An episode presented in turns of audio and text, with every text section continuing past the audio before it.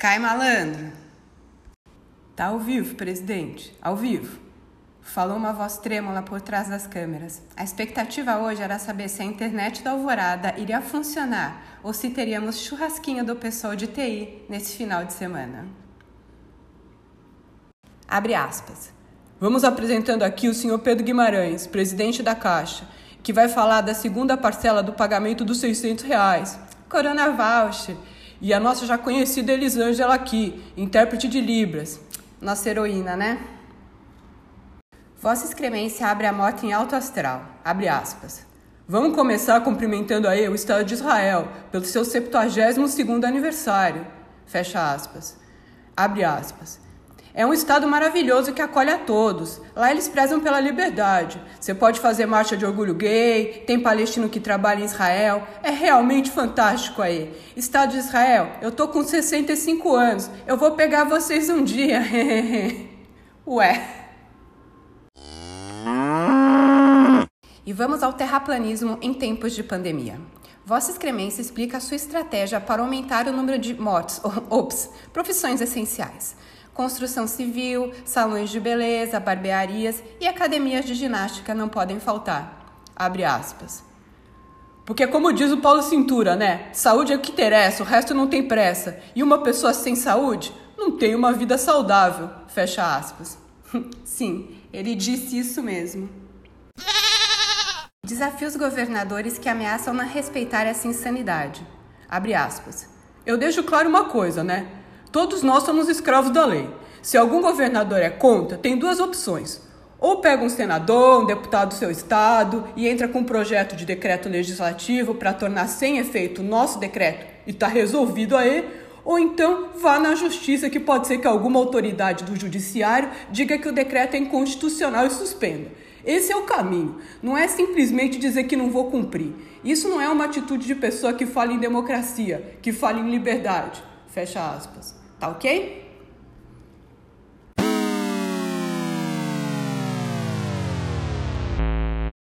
E dá-lhe argumento do caso sueco. Abre aspas. A Suécia é um país que não fez lockdown e que está bem com a sua economia. Tem uma boa quantidade de mortes por milhão de habitantes. Porque esse é o número, né? Não é para fazer assim como a imprensa faz, né? Se morre 100 pessoas aqui e 100 no Uruguai, não é a mesma coisa. Lá a quantidade de habitantes é muito menor. Fecha aspas. Sim, vamos aos números. O Uruguai tem 19 mortes por Covid em 3,5 milhões de habitantes. O Brasil tem 13.993 mortes e 210 milhões de habitantes. Ou seja, o Brasil tem pelo menos 10 vezes mais o número de mortos por bilhões de habitantes do que o Uruguai.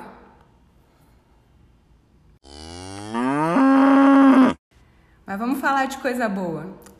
Abre aspas. Roberto Campos Neto eu fui deputado com o avô dele. Era uma honra para mim no começo dos anos 90, eu recém-chegado na Câmara e ele como deputado federal. Fecha aspas. Bons tempos que não voltam mais, né? Abre aspas. Seu neto aí, agora, é presidente do Banco Central. Fecha aspas. E daí, Jair? Abre aspas. E aí que o pessoal começou a falar aí de uma medida provisória publicada no dia de hoje, que quem assina sou eu, né? Eu sou responsável. A chamada MP da proteção legal. Alguns começaram a falar, né, que é para proteger possíveis fraudes nos estados. Tem nada a ver isso aí não. É uma medida que trata para comprar crédito. Fecha aspas. Eu logo vi, mas vamos ouvir. Abre aspas. Explica aí com palavras simples, Pedro, solicita a vossa excremência.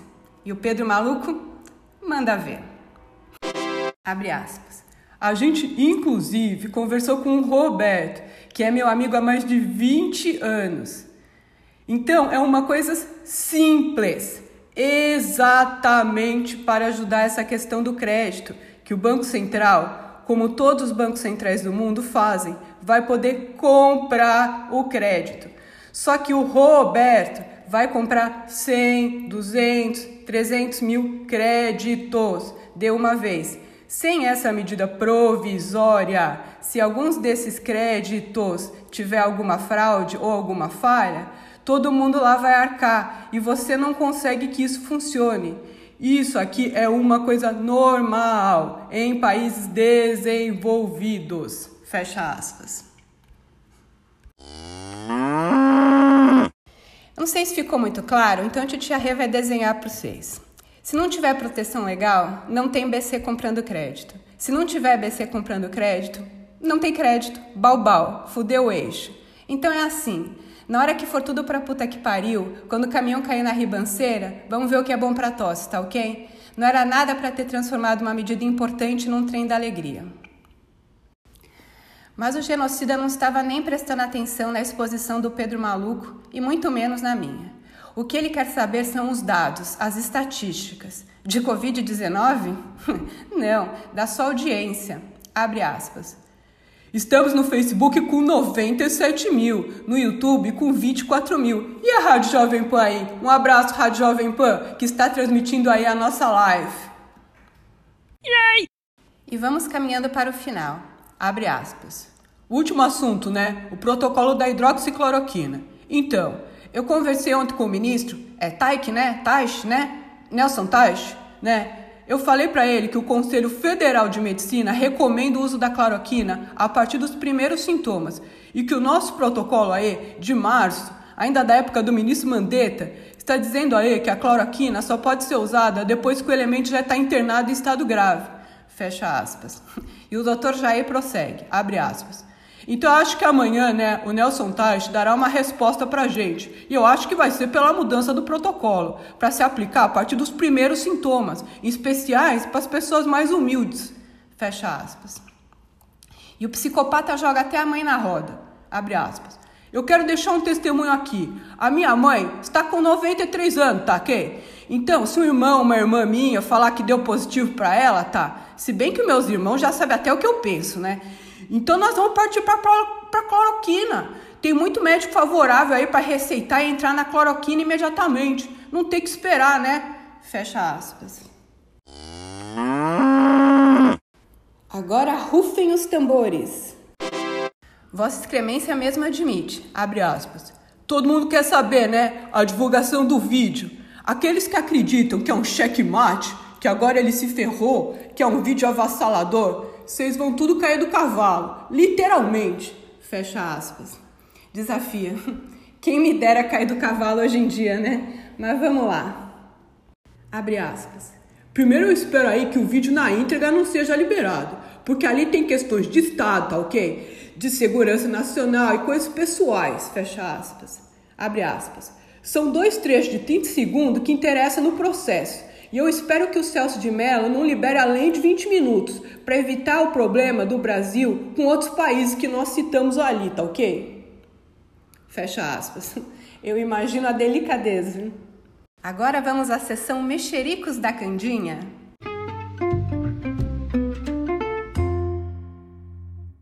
Aspas.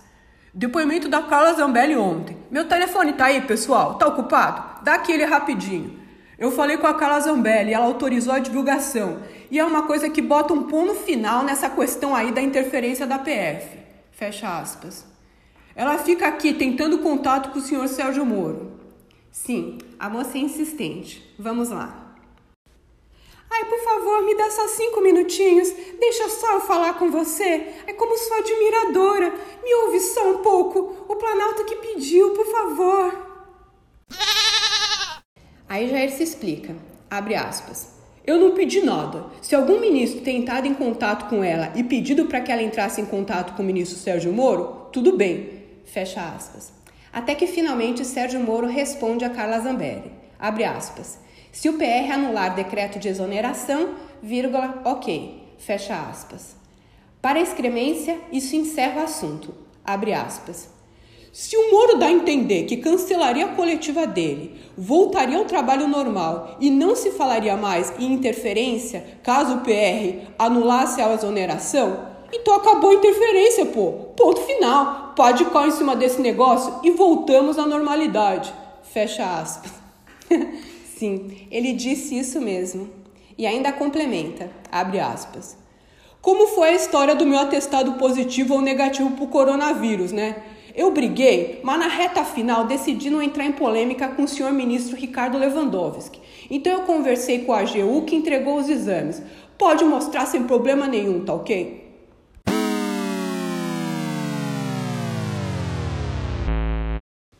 E para finalizar a live em alto astral, abre aspas.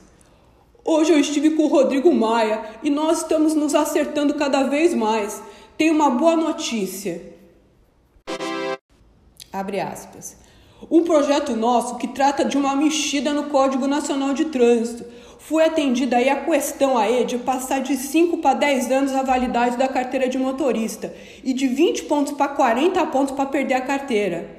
É um projeto muito bom. Amanhã eu entro em contato com o senhor Rodrigo Maia e ele bota em votação semana que vem com toda certeza. Fecha aspas.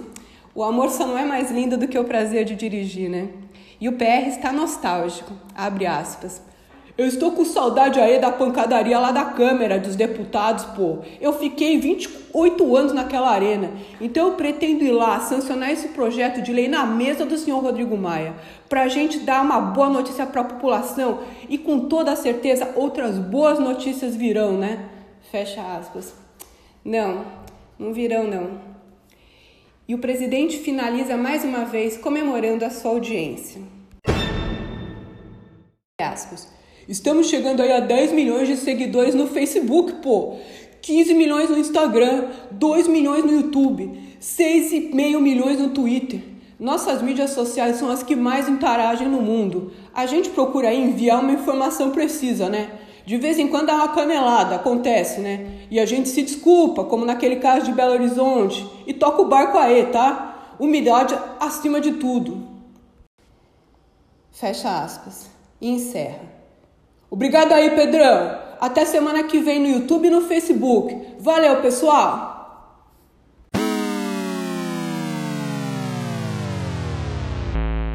Glória a Deus, lavem as mãos, lavem o pibão. Mas se forem tomar banho durante uma videoconferência, vê se desliguem a câmera do computador. Amém. Até semana que vem, gente. Espero que tenham gostado do podcast. Um beijo, tchau.